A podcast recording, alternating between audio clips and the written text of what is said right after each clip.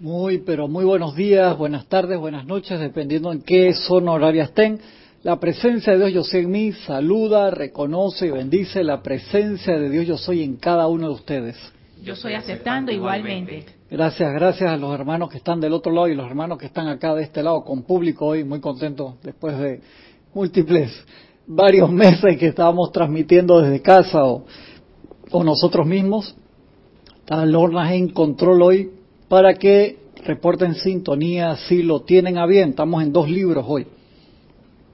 Pláticas del Yo Soy, famoso libro de oro, y estamos también aquí en el libro El Resurgimiento de los Templos del Fuego Sagrado, volumen 2, para contestar algunas preguntas que una hermana me hizo por, por, por email durante la semana, ya que habíamos comentado algo de las tres llamas que había utilizado el Maestro Jesús, que fueron... La transfiguración.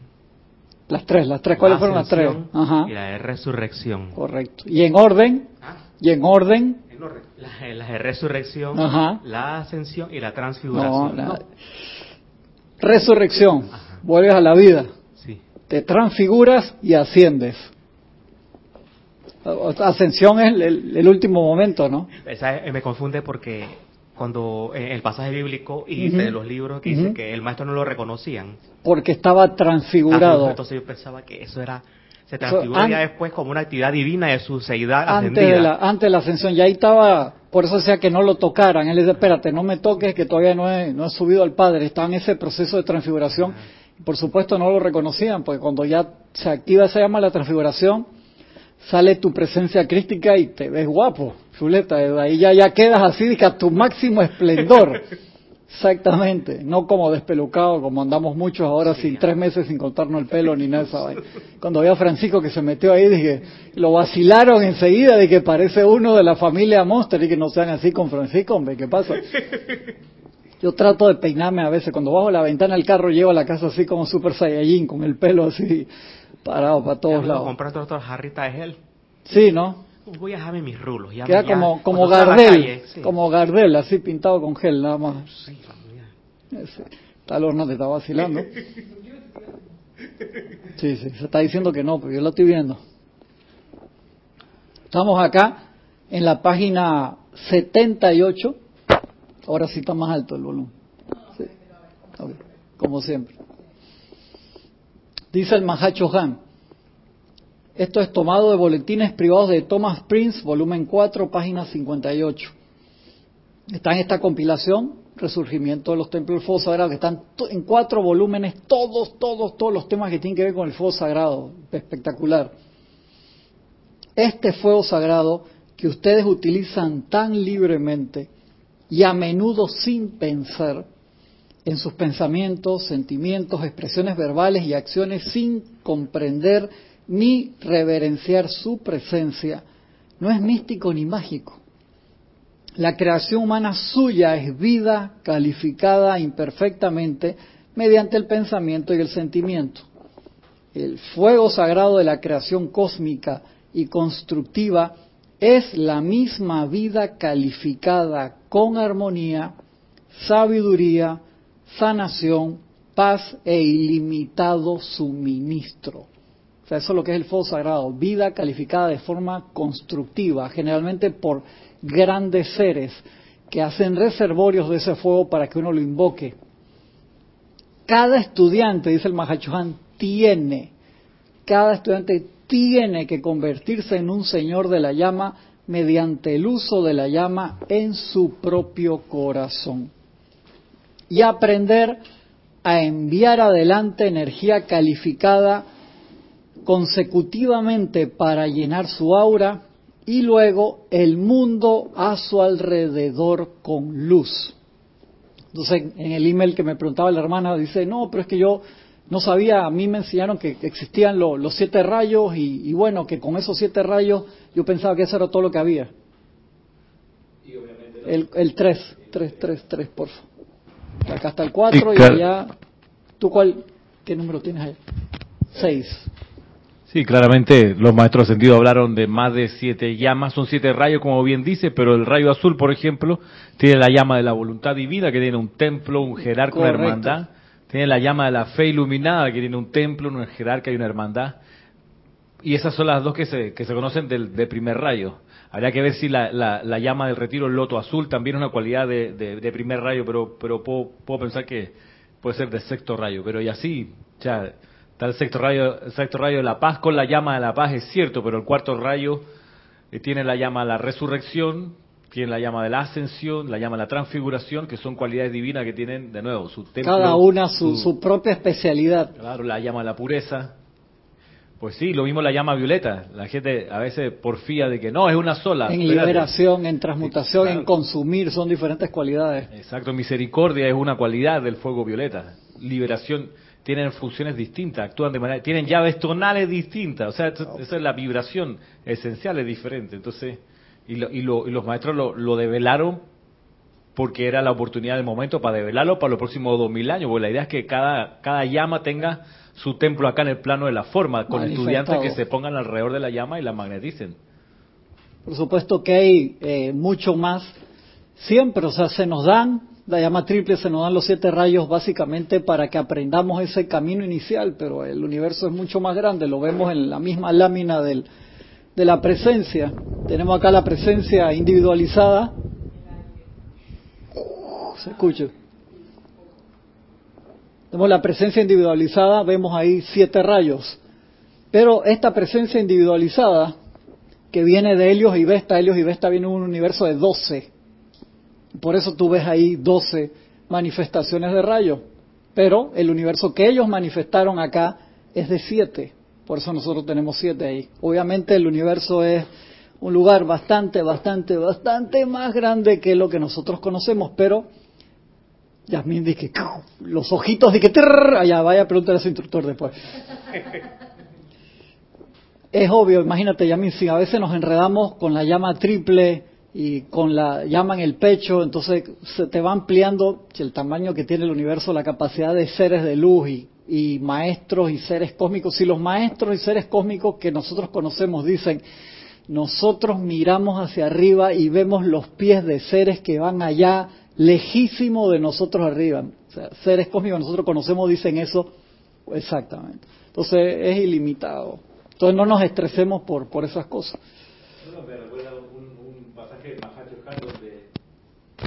de Mahacho Han donde, dice que fue a una reunión con Mahacho Hanes y que había algunos mahachohanes que él no, les podía reconocer la forma.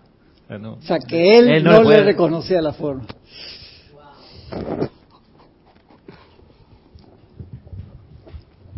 Acá en el, en el libro Resurrección de los Templos ahora volumen 2, pusiste acá en el índice descripción de hay múltiples. Se llama llama triple de chambala, la precipitación del confort de la voluntad divina, llama cristal de la fe iluminada, el entusiasmo, la iluminación, la felicidad, la paciencia, la libertad, el amor divino, adoración, resurrección, esperanza, transfiguración, ascensión, victoria, pureza, verdad, paz, violeta, misericordia y compasión. Libro espectacular para ver eso. Entonces, mira, repito lo que te dice acá el Mahachohan la creación humana suya es vida calificada imperfectamente mediante el pensamiento y el sentimiento. El fuego sagrado de la creación cósmica y constructiva es la misma vida, o sea, son los mismos electrones, pero calificados con armonía, con sabiduría, con sanación, con paz e ilimitado suministro. Hubo una actividad bien chévere que hizo el maestro Dios San Germain y fue súper contento a contársela al gran director divino. Dice, maestro, acabo de realizar o generar una actividad nueva con el fuego violeta, y ahora el fuego violeta sirve para transmutar. El gran director divino lo miró y dice, ay, qué lindo. exactamente porque, ¿por qué? No, no lo quiero decir así peyorativamente, pero me supongo que en su gran luz el gran director divino vio dice, hey, esas son parte de las ilimitadas facetas de la luz. ¿Por qué? Ponte, en una, en una etapa de la humanidad en que vivíamos en una edad dorada espectacular, tú no necesitas la, llama violeta con la cualidad de transmutación. ¿Transmutar qué? Si todo es perfecto, por así decirlo, ¿verdad? ¿Para qué se usaba el fuego violeta? Para liberar dones divinos. Era para liberar, o sea, para bajar dones divinos.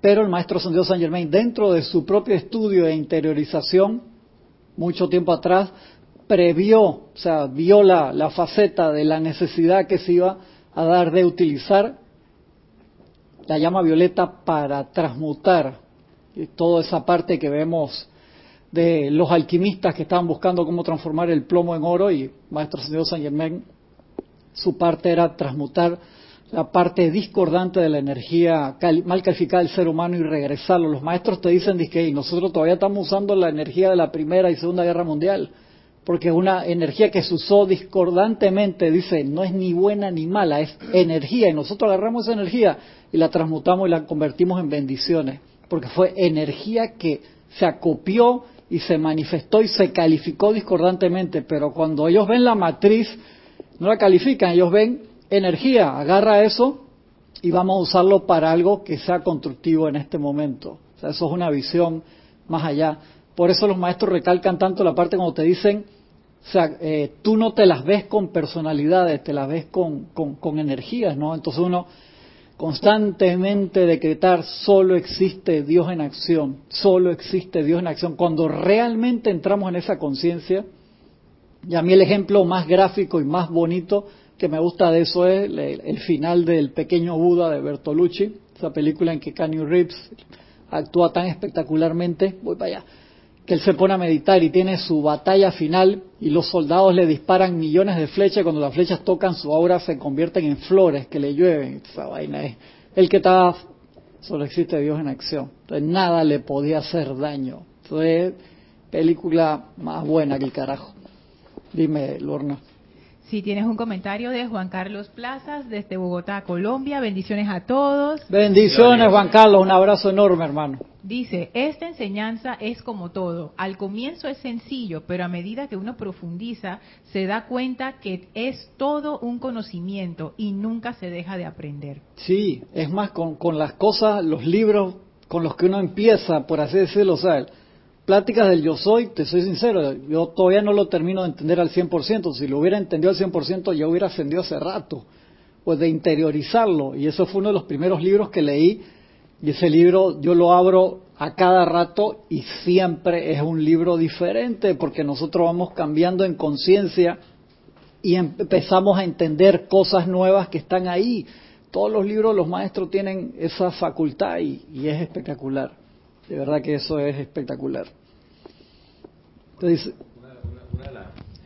Me parece no sé cómo, cómo lo ves tú, una de las razones de que eso pudiera ser así, o de que, de que esto es así, que tú abres el libro y es distinto, puede deberse a que son precipitaciones de una conciencia maestra ascendida, y el maestro ascendido se ha hecho uno con el fuego sagrado, de modo que lo que precipita necesariamente es vivo, necesariamente la enseñanza de su conciencia plasmada en un libro sigue, sigue vibrando con, con, con, su origen, que es fuego sagrado. Entonces, cuando el, cuando el libro te puede parecer el mismo que agarraste hace cinco años atrás, cuando, cuando uno no hizo, no ha hecho la transformación, o uno se ha petrificado y no está vibrando, y tú dices, ah, estos libros ya me saben a poco, eh, ya, lo, ya lo leí, ya sé lo que dice. Cuando no pusiste en práctica nada de lo que dice ahí. Entonces tú sigues en el mismo estado de conciencia y por eso el libro, el libro te dice lo mismo hasta que tú lo utilices y cambies. Me gusta. Pero a poco, si, tú, si uno no es, no hace el esfuerzo por ser el fuego sagrado, va, a ver las palabras, decir, ah, pero esto es... Eh. Una, una, persona hace mucho tiempo me decía, yo, yo veo estos libros, pero no, o sea, no encuentro así como lo difícil de estos libros, decía, como que estaba, buscando algo que fuese complicado. Algo que, que lo trabara. Exacto, con palabras en sánscrito y unos secretos que había que encontrar en la página 450.000 más adelante. Eh, con iniciaciones. Era un códice así al estilo, ¿cómo se llama la película esta Tom Hanks, esta que tiene que buscar todo? Exactamente. Yo creo que esa conciencia viene como de los periodos anteriores y la gente todavía quiere que, sabe, que la llegada a la enseñanza, hermano, me la pongan súper complicada, tenga que pasar 500 iniciaciones, que subir todas las montañas, caminar todos los desiertos y tal vez hay gente que necesita eso todavía. Digamos que en algún momento fue necesario cuando agarraron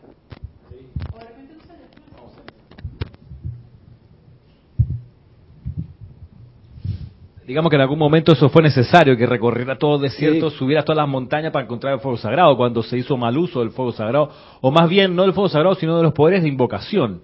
que, que es lo que recuerdo los maestros señalan. No es que agarraron la llama y la usaron mal, sino que usaron el poder para precipitar la llama, para precipitar otras cosas. Entonces, ¿sabe qué? Este, el próximo entrenamiento del, del los poderes precipitadores va a ser en, no sé, en el desierto de Gobi, a ver quién llega, hermano, y a pie. Entonces, Es que siempre ese camino de... para que de- el que realmente lo va a usar bien llegue, porque se volvió...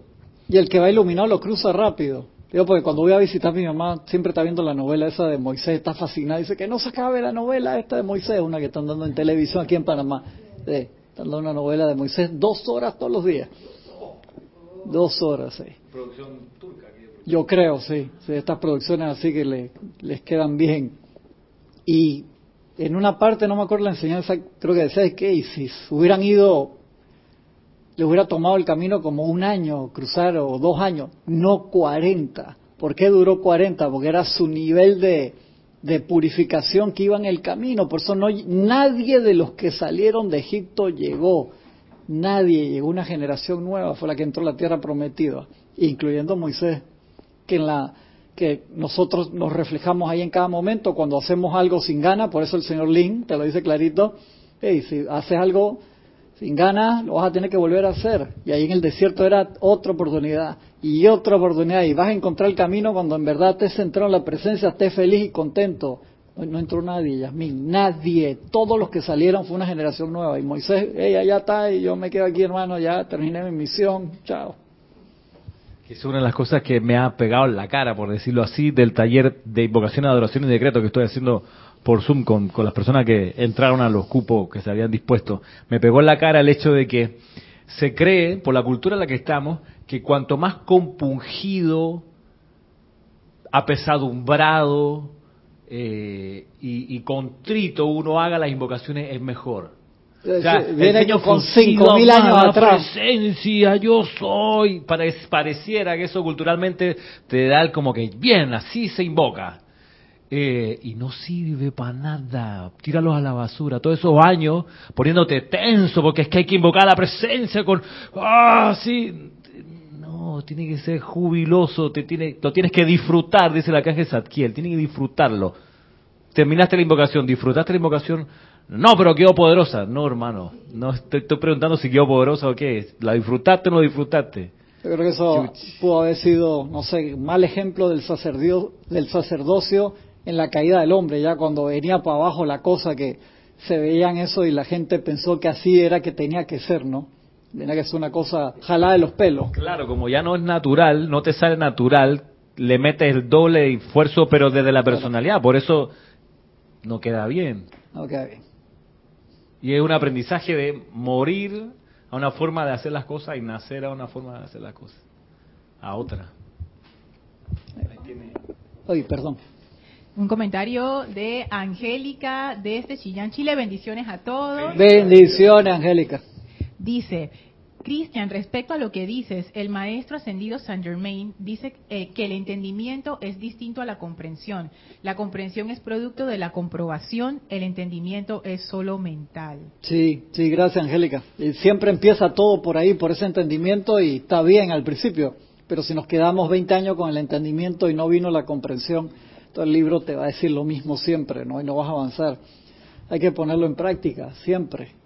Tú ves a los pilotos de carrera, les dan unos seminarios espectaculares, practican en los simuladores, que son bien chéveres, bien realistas, pero no hay nada como subirte al automóvil y sentir cuando el carro se te desliza y ve que viene la pared y esa pared no es virtual, hermano, y cuando te das contra esa pared pierdes millones de dólares o puedes perder la vida. Entonces es un poquito diferente cuando ya estás experimentando con el elemento, con los átomos y los electrones de otra densidad. Entonces sí, hay que pasar por todos esos procesos. Y el Mahachohan dice, cada estudiante tiene, no dice que sería bueno. Acuérdense, cuando cada vez que los maestros nos dicen tienen, uno tiene que poner mucha atención. Cada estudiante tiene que convertirse en un señor de la llama mediante el uso de la llama en su propio corazón. No puede ser el de ninguno de los hermanos, hermanas que estén por ahí, diga, ay, mira qué bien que, que lo hace tal o. Ni la, ni la llama del maestro. Exactamente. El, el señor de la llama. De que yo me le pego al maestro, mira qué lindo, y me baño en la llama del maestro, que está muy bien, pero ¿y tú cuándo?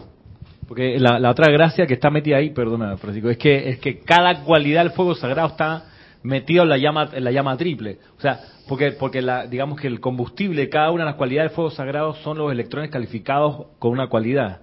Y esa posibilidad está en la llama triple del corazón. Entonces, ser señor de la llama es ser capaz de sacar de tu corazón la llama violeta, la llama a la resurrección, la llama del confort, la llama a la verdad, que es cierto, están en su retiro, tienen su templo, hay los ángeles que los custodian, pero un para eso tú tienes el anclaje, tú lo tienes aquí también. es como es como como un teléfono celular, tú tienes ahí un montón de información en mínimo que existe en la nube o en los miles de servidores por todo el mundo a los cuales tienes acceso porque tienes la posibilidad en tu teléfono de invocar eso y mostrarlo pero, pero necesita ejercer ese señorío. Este Francisco que ahora sí entendió con la... El ejemplo es el celular, ahora quedó clarito, dice. No, entonces se puede decir que no existe el señorito de la llama. El señorito, de la llama. De la llama. somos, somos como de pre-kinder que vamos a usar que la versión for kicks para niños que tenemos el corazón. Usamos la aplicación que usan los maestros. O sea, no el señorito, pues en, el, en estos niveles eh, de aspiración al chelado. Todos pueden bajar la aplicación a su propio celular, Francisco, y, trabajar con la aplicación. Todos, todos. Tienes una pregunta de Irene Áñez desde Venezuela. Dice, buen día Cristian y a todos. Bendiciones. Bendiciones Irene, un gran abrazo. Dice, por favor aclárame algo. La llama violeta la usamos para transmutar y para pedir perdón y ser perdonado. Entonces, mi pregunta es, ¿Qué tratamiento hay que hacer al respecto? ¿Qué tratamiento hay que hacer al respecto de qué? Eh, explícame un poquito más, por favor, Irene, que está buena la pregunta, pero no, no, no, no la pude aterrizar. ¿Qué tratamiento hay que hacer al respecto para la utilización?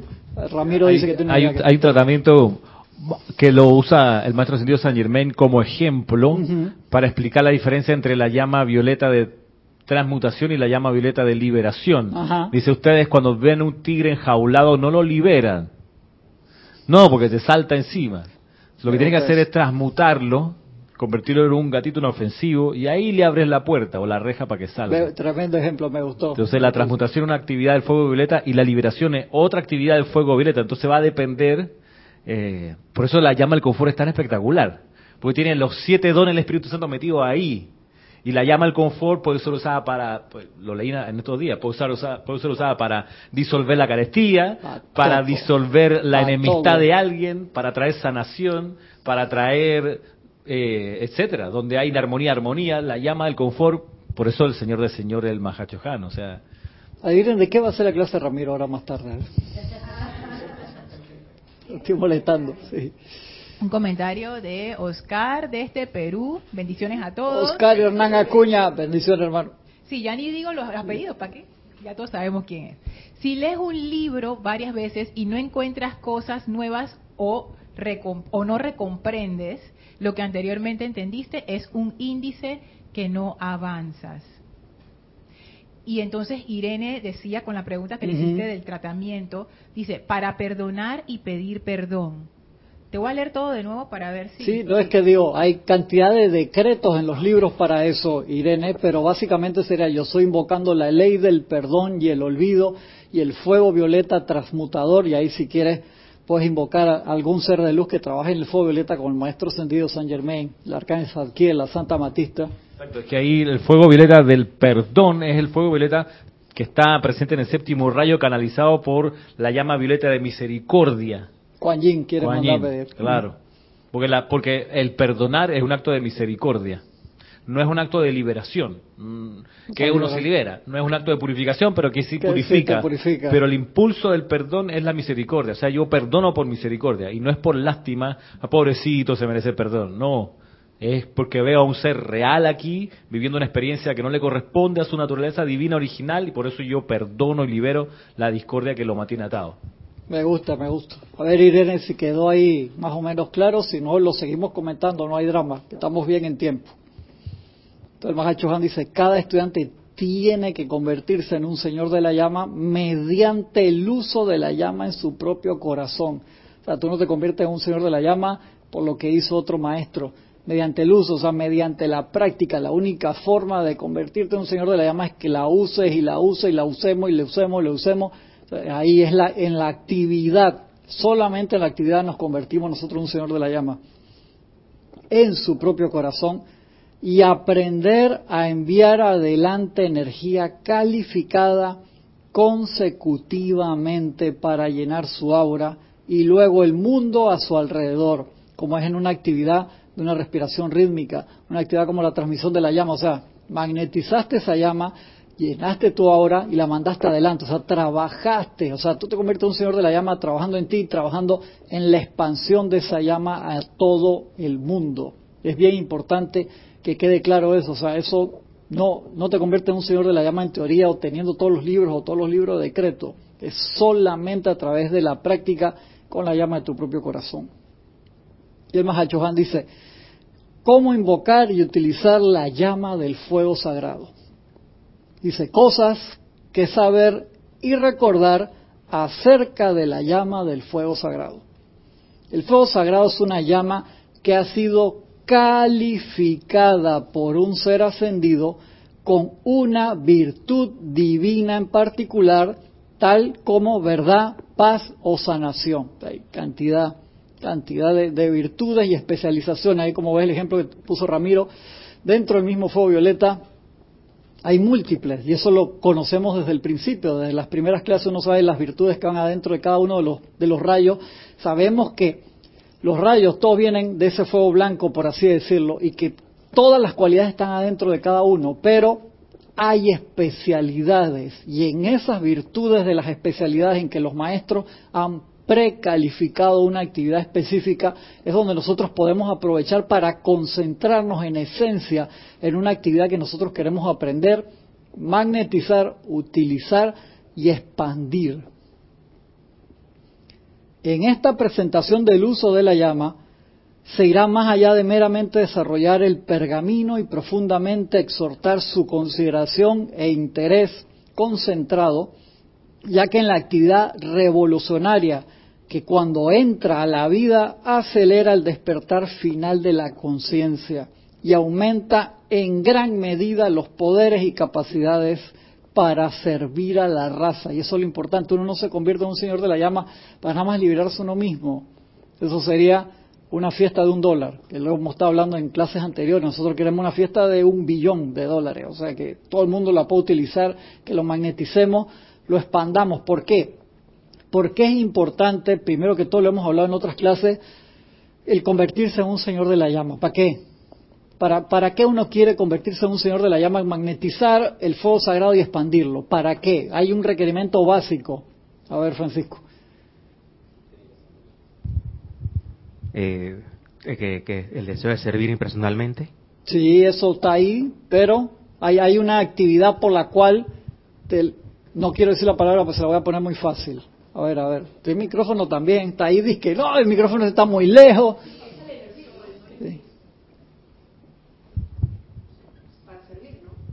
Sí, pero eso parte de lo que dijo Francisco. ¿Pero para qué? ¿Para qué yo quiero magnetizar la llama, utilizarla en mí y expandirla? Sí, por supuesto que es para servir, pero hay una actividad vital que va con la necesidad de la hora. Cuando uno sale afuera y tú ves la cara de la gente, ¿qué vemos normalmente? Vemos miedo, angustia, la gente no se quiere cruzar contigo, no importa que tengas buen aliento, con y sin máscara, la gente está con ese estrés. Lo voy a decir rápido. ¿Por qué? La magnetización de la llama, expansión en tu corazón y proyección ayuda a generar una aura espiritual. La tierra lo necesita sobremanera. ¿Por qué? Los campos de fuerza que es lo que nosotros siempre queremos que cada grupo se convierta en un campo de fuerza. ¿Para qué? Porque tú ayudas a generar una aura espiritual, un punto magnético que está expandiendo en todo momento una virtud específica a la que el grupo se quiera especializar.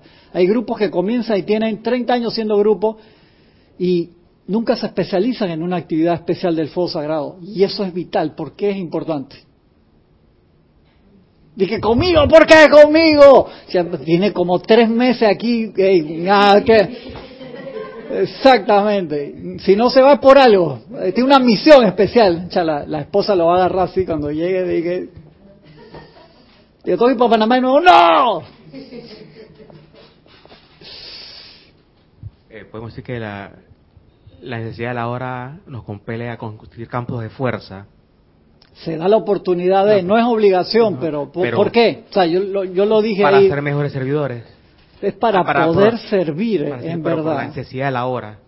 Uno puede ser un portatemplo, que está muy bien, y es bien chévere y súper importante, y las oportunidades de ser portatemplo en estos últimos tres meses han sido gigantescas. Pero primordialmente para ayudar a generar una aura espiritual. ¿Por qué? ¿A, qué me refiero con aura espiritual? Lo repito, no, tú sales a la calle y ves, sientes, puedes cortarla, el estrés, la tensión, con un cuchillo, por así decirlo. Porque la gente, mucha gente está emanando eso, está em- emanando eh, tristeza, miedo, depresión, angustia, preocupación. Entonces, si, si hay aquí en el territorio, por así decirlo, cuatro millones y medio de personas emitiendo eso y no hay nadie emitiendo paz, que el maestro Ascendido San Germán te lo pide, creo que acá está en Plática Yo Soy o Instrucción de un Maestro Ascendido, dice, por favor, por lo menos varios minutos al día, todos los días, visualícese como si fuera una antena que está emitiendo ondas de paz. Eso a nivel personal.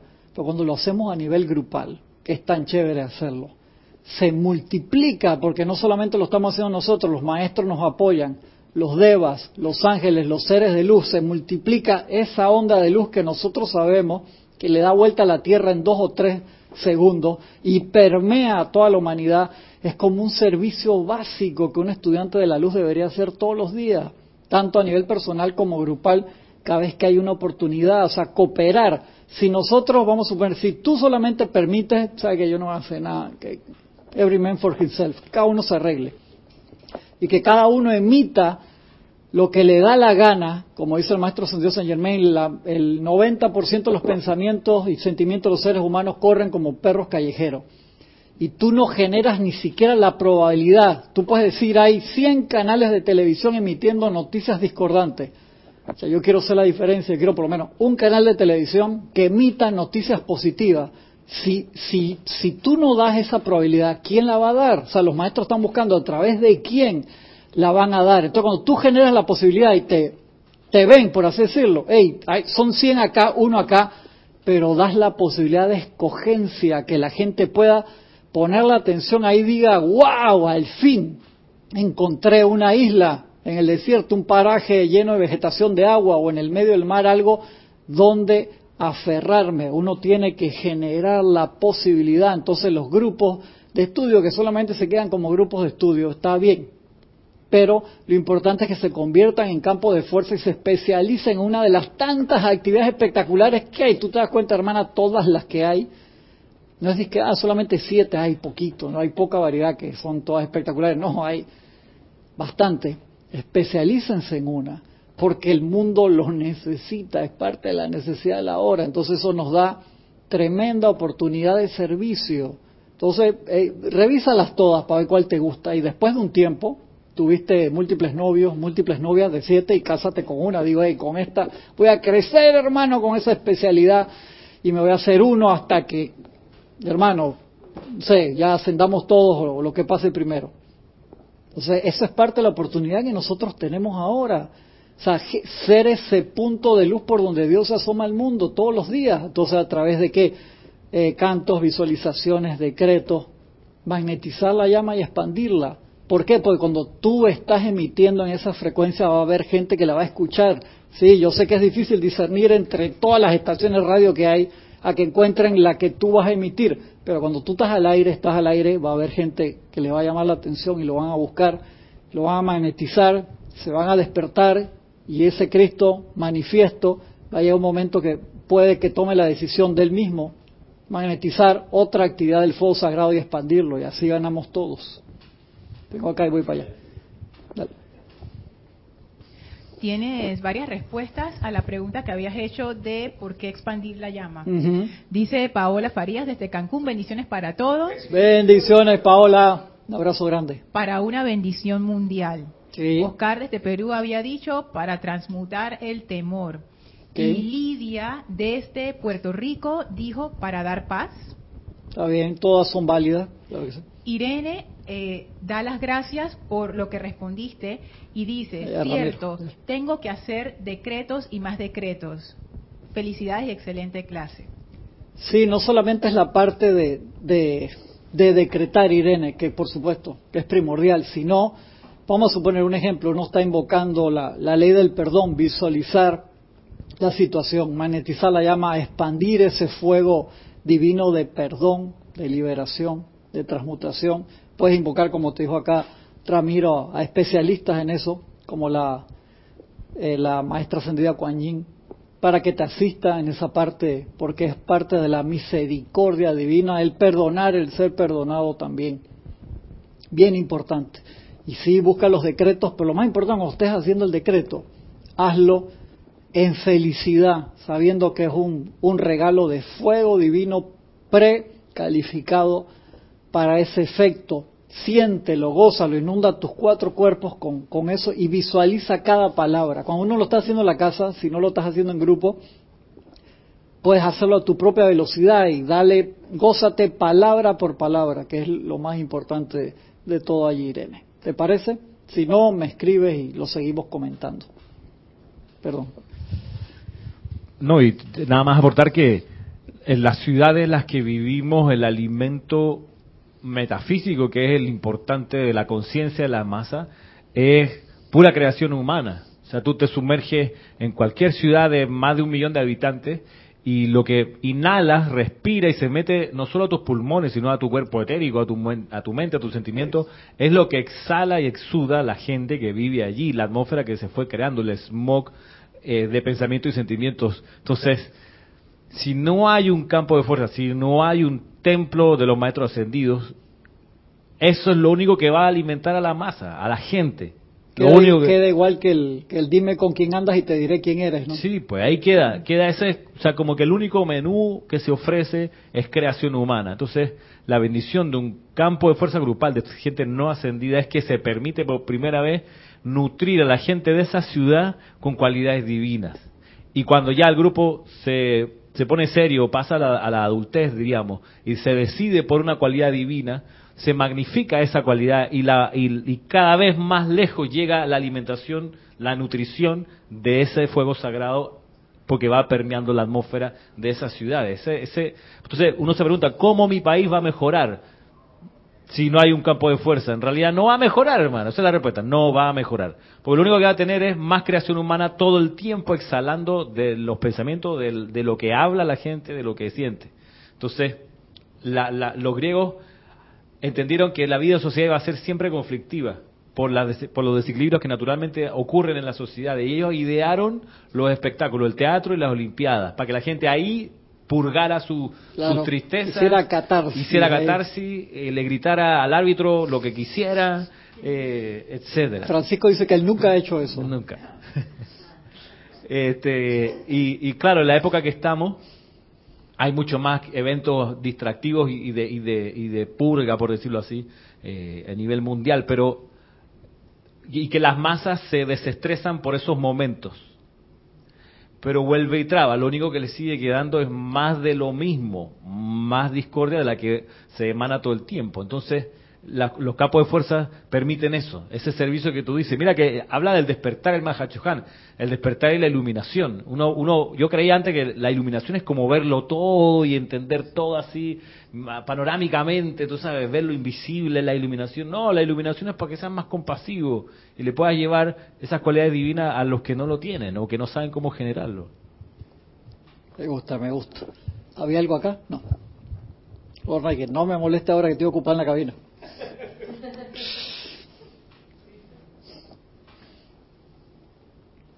Dice el, el en esta presentación del uso de la llama se irá más allá de meramente desenrollar el pergamino y profundamente exhortar su consideración e interés concentrado, ya que en la actividad revolucionaria que cuando entra a la vida acelera el despertar final de la conciencia y aumenta en gran medida los poderes y capacidades para servir a la raza.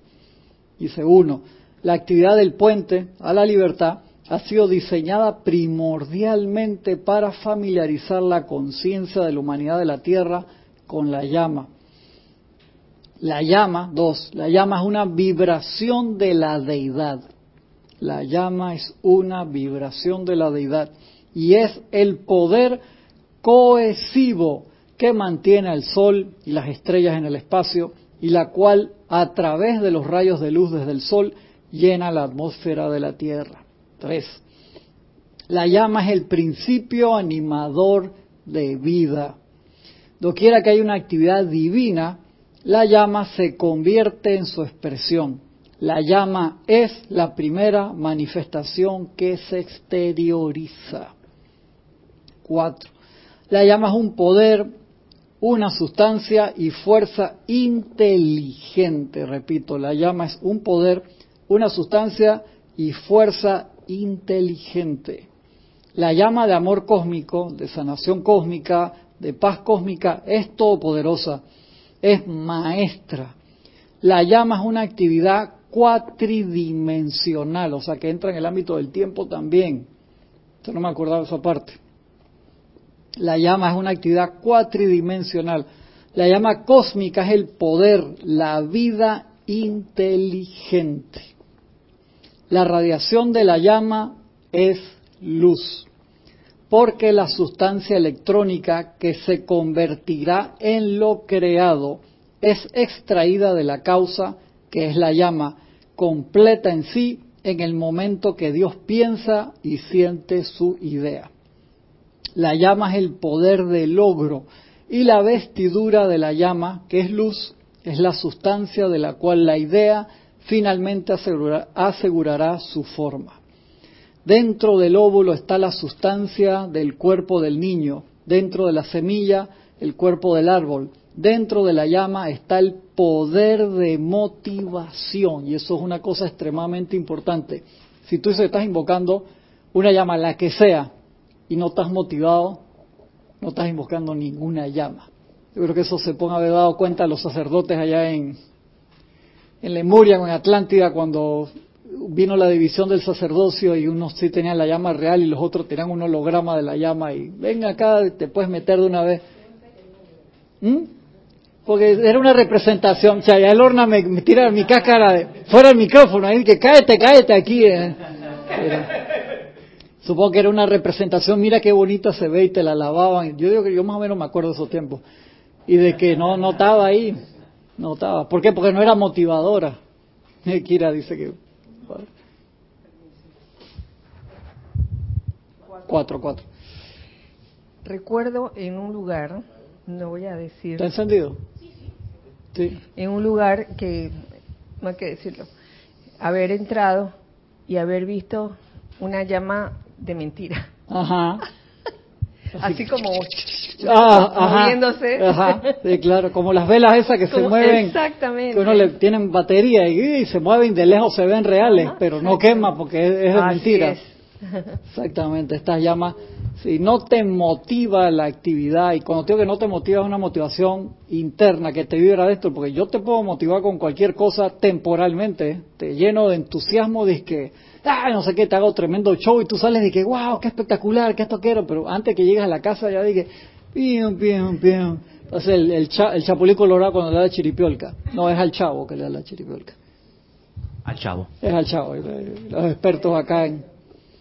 Tienes un comentario de Lourdes Galarza. Es una respuesta a algo que preguntaste. También puede ser para redimir esa energía, entre paréntesis, vida, y devolverla a la primera causa universal. Sí, también. Sí, claro que sí.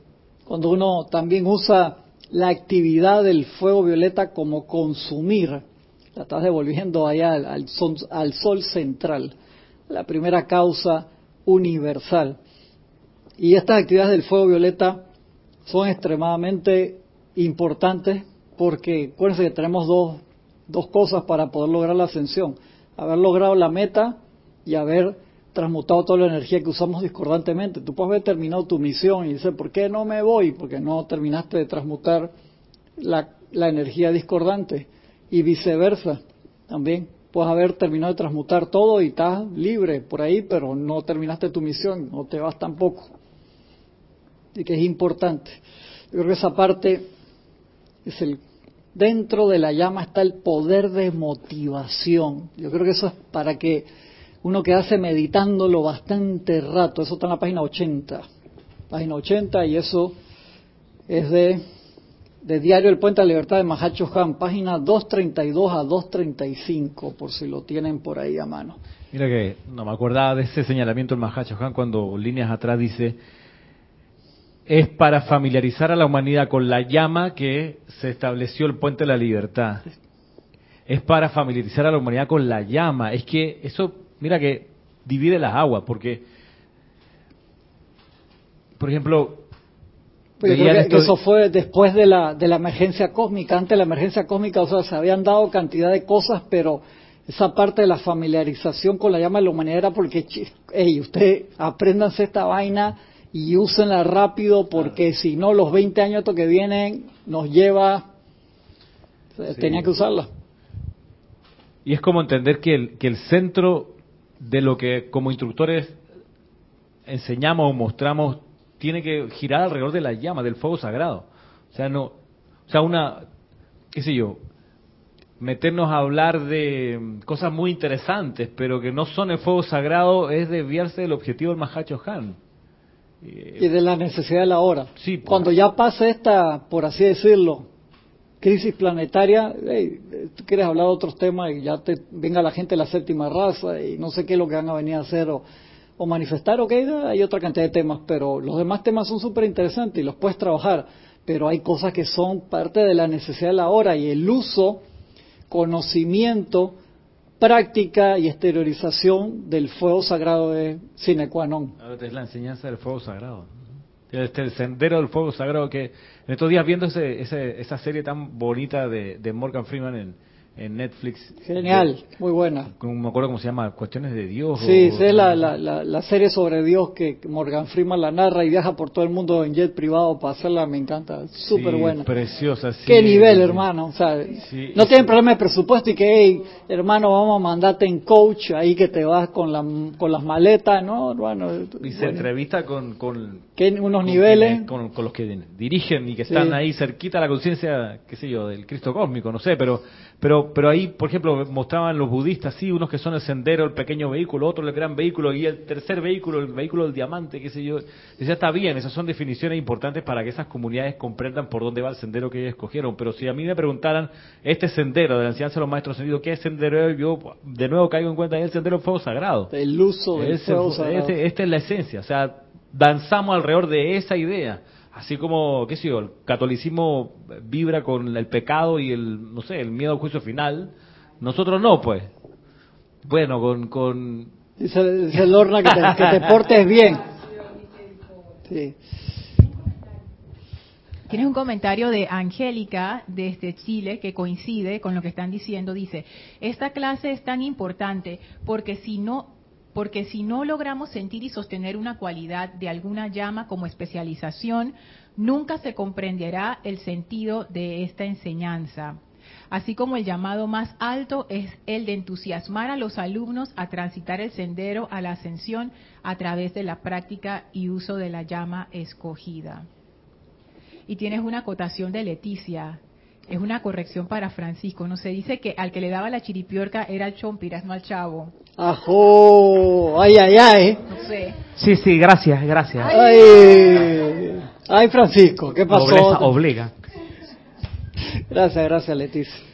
Sí, o sea, nuestra misión en verdad, en teoría, sencilla, venir, recordar nuestra esencia divina y exteriorizarla, pero hay tantas cosas más que podemos hacer ahora dando en esa parte. Acuérdense que esas clases tan viejas que tantas veces se dieron acá, que Jorge las dio muchas veces también de Pratieka Buda o Nirvanakaya, que era esa, esos dos caminos que tanto lo, debatimos acá en, en clases, están esas clases grabadas todas allí. Especiales de que uno puede venir y dice, ah, uno se ilumina, recuerdo qué toca hacer, lo hago rápido y me voy. O puedes recordar qué es lo que viniste a hacer y compartirlo, hermano, entusiasmar a todos. ¿Por qué? Porque ese parte ese entusiasmo es parte de ver el plan del maestro. Viste el plan del maestro y tú decides si lo haces tuyo o no lo haces tuyo. Eh, ves el plan del maestro, lo haces tuyo, que esa es la definición de chela. Chelado es aquel estudiante que vio el plan del maestro y lo hace suyo. Y con eso trata de entusiasmar a todos los demás para seguir ese plan. Entonces hay tantas actividades espectaculares para dar que creo que, que es genial. Ayer estaba viendo un programa antes de dormirme, eso es que American Ninja Warrior, no sé qué, que es, la gente pasa a través como de una cantidad de, son como de parkour, o sea, de cantidad de, lo, de pruebas y saltan y caminan de mano y dan cinco mortales en el aire y caen en, una cosa al borde y uno de que, había sido hasta ese momento el norteamericano que había llegado más lejos en Japón en esa prueba porque la hacen en Estados Unidos también él hizo su propia pista entrenaba a otra gente y le preguntaban, ¿para qué tú entrenas a otra gente? Esa gente son tu competencia, estás tonto, en vez lo, haces tú y el tipo cada vez que iba se, se pasaba la pista rapidísimo y está tratando de llegar a la final ahora. Y entonces él decía, pero es que cuando yo entreno a las demás personas, subo el nivel de todos y ellos hacen que suban mi nivel también. Esa fue la respuesta que dio y es que genial, en vez de decir que chuleta, yo me pude hacer mi propia pista, eh, que, porque quién tiene la posibilidad de hacerse algo similar a eso, o sea, lo que cuesta y todo eso. Y entonces él había hecho una pista, o sea, varias de las, de las cosas que tiene la pista para poder entrenar todos los días y obviamente se notaba que, porque había otros que por más habilidad que tuvieran, que eran espectaculares, te toca un, un elemento que no lo conoce y vas para el agua. Y gente que son de que dobles de televisión y espectaculares se caían en el primer cosa, hermano. Es como un calle 7 de, de artes marciales. No le dicen ninja por, las habilidades, pero no es muchísimo más complicado que, que, Calle 7. Mucho, mucho más complicado. Más que complicado que el telematch de hace 40 años atrás. Más complicado que el telematch de hace 40 años. Estaba demandante, te digo. Me acuerdo que era niño, ¿no? Eh, está, está, complicado, está interesante. Entonces me, me está durmiendo y lo pongo porque me encanta ver la cantidad de habilidad que tiene la gente. Y cuando este señor dijo eso, ah, yo entreno a los demás y sube el nivel de todos y, y me ayudan a subir el nivel. No se reservaba nada, o sea, y le dejaba a todo el mundo. Y es que, claro, eso, esa es la actitud correcta. Entonces, no hay espacio para aquel que dice, wow, yo tengo el libro acá y no le dejo ver a nadie el título del libro y te tiro una frase cada dos semanas y te voy a tener con este libro 72 años, porque mientras te tiro una frase sola de ahí, no hermano, está, toda la enseñanza está abierta a disposición de, todo el mundo para que todos a nivel grupal la absorbamos, la trabajemos, manifestemos ese fuego y lo expandimos, ganamos todos. Sabes que eso tiene que ver con la motivación, porque la motivación de él es que él ama ese arte. Correcto, él ama es su motivación. Eso es. Pero si la motivación fuera ganar, o en la enseñanza la motivación no es la enseñanza para que todos estemos bien, sino poder humano, entonces ahí sí yo entiendo esa actitud de este es el libro, yo no le enseño a nadie, etcétera. Y mira que acá el que gana esto, que ya a la final gana, gana un millón de dólares. Sí, correcto. Ya hubo un norteamericano, porque acá estaban dando unos programas viejos, que ya llegó a la y ganó. Y cuando le tocó al siguiente año venir, pasó la primera clasificación, pues se cayó en el primer obstáculo, otro, uno que ganó el primer obstáculo sencillo de la primera fase y muerto la risa. Dice que bueno, seguí adelante el año que viene, vengo de nuevo. También otro que espectacular con una actitud así abierta, contigo abierta, genial. yo, wow, mira esta gente consagrada, pues esos tipos se tienen que entrenar no sé cuántas horas al día, pues son cosas complicadas e inesperadas porque te cambian mucho la pista y el recorrido entonces, es la motivación, ese querer compartir. Decía, ¿por qué tú entrenas a la competencia? Encima, los que él había entrenado, los tipos tenían tremendo nivel, eran muy superiores a los otros. Entonces, tú te das cuenta de la especialización. Yo creo que eso, ahí está. O sea, dentro de la llama está el poder de motivación. Si tú me dices, yo estoy en esto hace no sé cuánto tiempo, y tú, ¿qué has hecho con eso? Nada. O sea, bueno, tú, esa llama no, no lo voy a calificar mejor. Dice Mili, desde aquí de Panamá, bendiciones a todos. Bendiciones, Mili, un abrazo grande. Sí, este monagrillo, dice, sí, Cristian, es por eso que él es tan bueno, porque él ama ese arte y ama enseñar a otros. Sí, sí. ¿Sabes que yo me acordé cuando estabas hablando ahora de eso? Hay una, una selección de los maestros que habla acerca del amor del, del instructor que hace crecer al estudiante. No me acuerdo si decía gurú o maestro, no me acuerdo y ahora lo veo reflejado. Es ese amor, ese amor del maestro que ama ese arte y por ese amor hace crecer al discípulo, porque hacer crecer al discípulo es hacer crecer el arte. Claro, claro. y, acá el, señor este vio eso y, lo, dijo de una forma tan natural y espectacular. Y que está, yo digo, mira, el tipo, ese tipo tiene su, fuego sagrado ahí. Y eso es lo importante, ¿no? que todos lo, lo pensemos así a nivel planetario, que era lo que comentaba hace un par de semanas atrás, que a veces uno busca una fiesta de mil de un billón de dólares, ¿no? No, que venga el avatar, porque el maestro Dios San Germain no viene a arreglar toda esta vaina, es un pase de mano y se lleva todas las coronas y todas las cosas y transmuta y viene la edad dorada y todo, porque eso es un free lunch. Si nosotros fuimos los que vinimos a dar esta materia, ¿tú quieres que el profesor venga y te haga el examen? No, a nosotros el examen. Esa parte de interiorización, de manifestación del Cristo nos toca a cada uno de nosotros y lo dice clarito. Sí, verá, vendrá cuando ya la era esté y que la gente esté manifestando sus Cristos.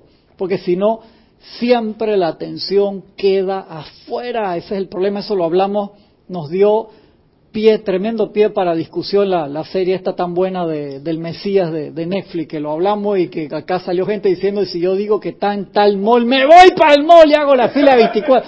Salió así enseguida de corazón, yo dije, qué lindo, ¿no? Qué bien. Y yo corazón almacir.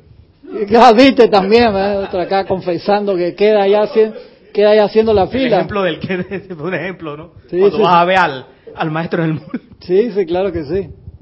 Entonces, nos toca hacer a cada uno el, el, trayecto y si cada uno hace el trayecto, todo se arregla increíblemente rápido, pero siempre estamos esperando no que el presidente lo haga o que el ministro o que venga la ayuda del norte, esa, eso sí es bueno cuando vienen de allá, esa gente sí sabe, porque acá no se...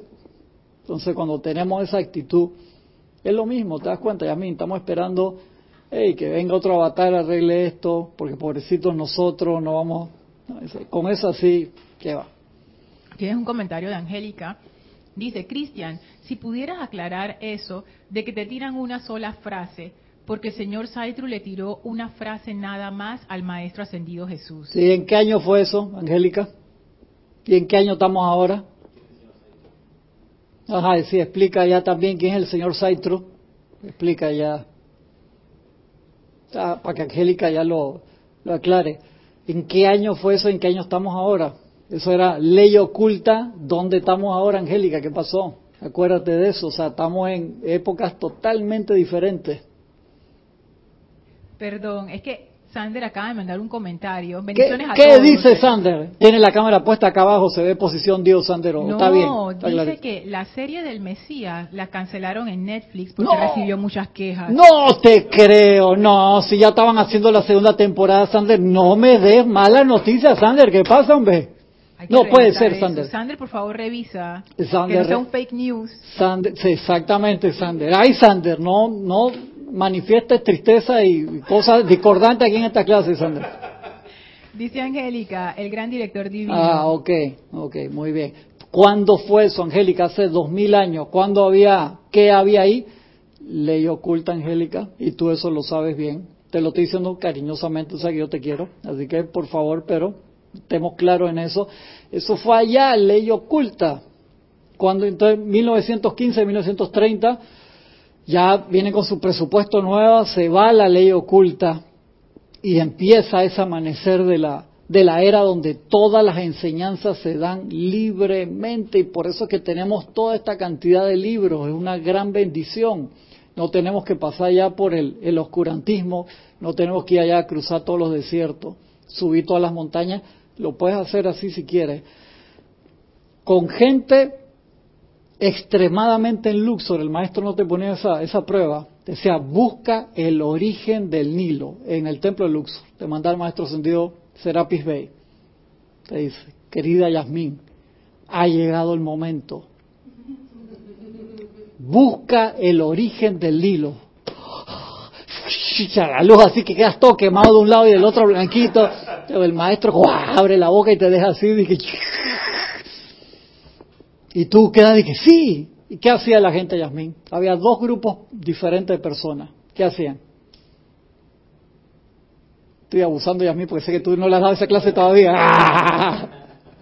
Cállese la boca usted, usted sí sabe. ¿Ah? Yamin discierne bien, es súper inteligente. Micrófono, micrófono. No, no la voy a molestar, ahora viene su clase y el instructor me está mirando y que déjame, alumna, tranquila. Sea, dice si habían dos grupos. Había, había, el maestro te decía en un momento de tu, de tu entrenamiento en Luxor, te decía, Yasmín, ya tú estás lista, busca el origen del Nilo. Y a la gente a que se lo decían tomaba dos decisiones diferentes, que llevaban exactamente a lo mismo. Mira qué interesante. Pero yo, pero, exacto, pero tomaban decisiones totalmente diferentes. Supongo que unos iban a buscarlo. Ya está, está el instructor mandando en el wifi y ya está así de Ramiro está así de ay Ramiro no hemos dado esa clase no lo mires no lo mires no lo mires. Eh, supongo que a buscar, por una parte, buscar el origen del Nilo físicamente, porque a lo mejor lo están buscando exteriormente, ¿no? Supongo. ¿Y los otros? Y los otros sí lo estaban interior, buscándolo interiormente. Y supongo que a los que lo estaban buscando exteriormente les fue mal. Oh. Supongo, ¿no? Dice el maestro que se dividía en dos grupos. Había gente que agarraba su mochila, sus maletas, su equipo de, escalar, de viaje, y se iban a buscar el origen del Nilo físicamente. Algunos se los comían los lagartos, se caían en las montañas, morían en el camino, y otra gente se sentaba en su pequeño cuartito en meditación profunda y se lo comían los lagartos, se caían de las, le pasaba exactamente lo mismo, en el tanto en la búsqueda física como en la interna, en esa búsqueda del origen del Nilo, y había gente que o sea, lograba el éxito y se iluminaba tanto en la búsqueda externa del inicio del Nilo como en la búsqueda del, de ese flujo interior. Interesante. Te estaba mandando la... Ya este man hace esa vaina, a veces le mandó tan duro la señal que agarró menos mal que está Francisco en el medio. Si Francisco no está sentado ahí, hermano, le manda todo el... Menos mal que no generó interferencia aquí en los equipos. Sí, menos mal. dice Valentina, para enredar más la cosa, se está riendo aquí, dice, le diría por lo menos si era el Nilo blanco o el azul, ¿no? ¡Ay! ¡Ay, Valentina! Que le metía al maestro ahí de que le guiñaba el ojo, al final los enredaba y que será que, que, que, que, querrá el maestro que me está vacilando o qué es lo que... Vamos a dejarlo hasta ahí porque estamos pasados de, de la hora. La semana que viene Seguimos ahí, le agradezco un montón a todos los hermanos que están y hermanas que están de este lado y a los que están del otro lado. Gracias a los que participaron, reportaron, reportaron sintonía y también a los que están en, en silencio. Muy agradecidos. Nos vemos la semana que viene y limitadas bendiciones a todos. Muchas gracias.